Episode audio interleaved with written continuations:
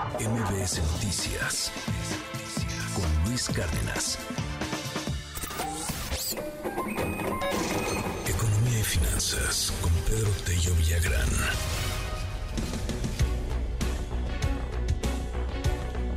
Querido Pedro Tello, feliz año, feliz regreso de vacaciones. ¿Cómo estás? Muy buen lunes. Sheila, buenos días, qué gusto saludarte a ti, también a quienes nos escuchan, a quienes les deseo por supuesto que este 2024 sea un, un mejor año que el 2023, pero además un año lleno de buenas nuevas para todos, Sheila. Que así sea, esperemos, Pedro. Pero pues bueno, en diciembre ya la eliminación de empleos formales pues alcanzó un nivel pues sin precedentes. Cuéntanos, por favor. Es interesante, Sheila, y yo diría paradójico observar lo siguiente. Justo cuando la economía mexicana registró uno de los crecimientos en su actividad productiva más elevados de este sexenio, solo superado por el año 2021, el año del rebote tras la pandemia, cabría esperar que en estas condiciones la generación de puestos de trabajo cerrara el 2023 con un nivel bastante eh, cercano al millón de puestos de trabajo. Y de hecho, hasta noviembre pasado, y de acuerdo con las estadísticas del Seguro Social, se habían creado en el sector formal poco más de un millón de puestos de trabajo. No faltaron quienes eh, empezaron a lanzar campanas a vuelo, señalando que por fin México cerraría un año, 2023, con una generación de empleos equivalente a lo que tendríamos que estar generando cada año para atender solamente el crecimiento natural de la población. Y yo comentaba el 18 de diciembre en este mismo espacio, Sheila, que había que tener mucho cuidado con esas versiones, porque diciembre siempre ha sido un en el que se presenta un importante recorte de puestos de trabajo en el sector formal de la economía. Pues bien, el IMSS acaba de informar que en diciembre pasado se recortaron 384.882 puestos de trabajo, cifra que no tiene precedentes para un mes de diciembre desde que lleva el instituto el registro justamente de este signo vital de la actividad económica nacional. Y uno tendría que preguntarse, ¿cómo es que cuando generamos el mayor crecimiento de la actividad económica, al mismo tiempo cerramos el año con el mayor recorte de personal en la actividad productiva? Y bueno, pues eso lo que nos remite es simple y sencillamente a lo que hemos señalado en este espacio.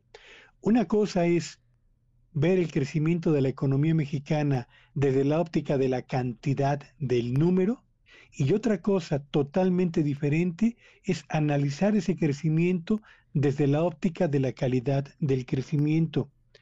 De poco nos sirve tener un crecimiento acelerado de la economía si éste no se registra o si éste no se refleja en la generación de fuentes de trabajo estables y en el sector formal de la economía.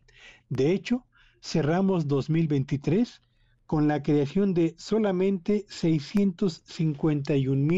651.490 puestos de trabajo formales, que constituye Sheila Auditorio la más baja cifra de empleos creados en el sector formal en los últimos tres años. Así que, ojalá, ojalá que el crecimiento esperado para este 2024, que será por cierto menor al del año que recién ha terminado, se traduzca por lo menos en un nivel de empleos equivalente o superior a aquel con el que cerramos 2023 para que finalmente las posibilidades de mejoría en el bienestar de las familias mexicanas, de aquellos que cierran este año con un empleo remunerado y en el sector formal de la economía, tiendan a ser mejores a aquellas con las que cerramos el año 2023. Pero por lo pronto, diciembre del 2023 pasará a la historia como el mes con el mayor recorte de personal para el último mes de un año desde que se lleva registro en el Instituto Mexicano del Seguro Social, Sheila pues muy mala, muy mala noticia, ¿no, Pedro? Pues esta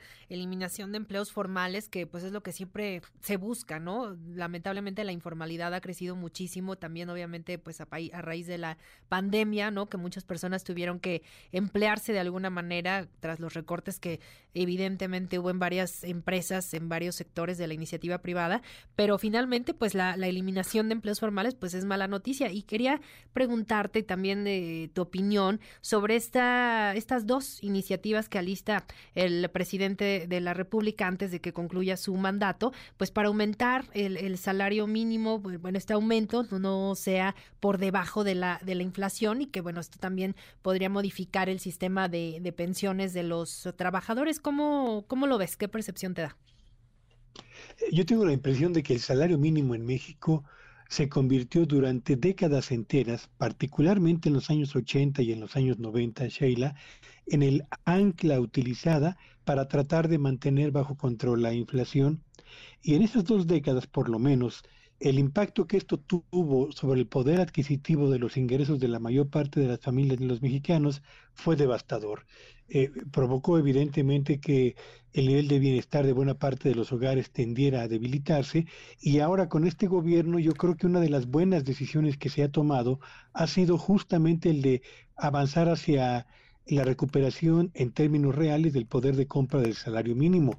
Ahora, si se envía una iniciativa de ley para que dichos incrementos o el incremento del salario mínimo no sea menor a la inflación, me parece que estaremos frente a una decisión de justicia social elemental para mantener por lo menos el poder adquisitivo de los ingresos de quienes hoy dependen justamente de un salario mínimo. Ahora, el, el detalle es cómo va a impactar esto fundamentalmente al tema de las pensiones. Y es ahí donde está la gran interrogante que tendríamos que estar revisando posteriormente para poder eh, tener una idea más precisa de cómo va a quedar justamente el sistema de pensiones en nuestro país, Sheila. Claro, porque pues ha sido también uno de los grandes pendientes, ¿no? Y, pues de las grandes preocupaciones. Sí, sí, bueno, y, yo diría nada más para que quienes nos escuchen tengan una idea de lo que estamos hablando.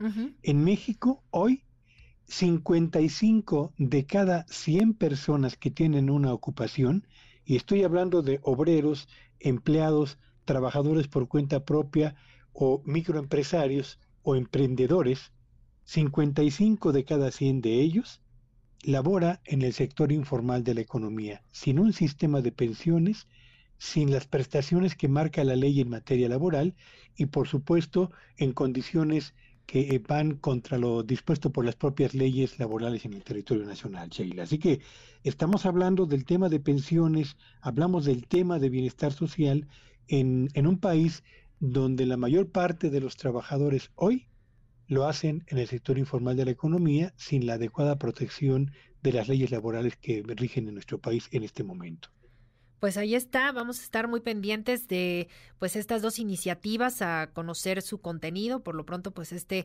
anuncio que se da el fin de semana, pues vamos a, analizar con lupa y a detalle, sobre todo como dices el tema de las pensiones, importante lo que se pueda proponer al Congreso y pues importante también lo que se decida finalmente, Pedro.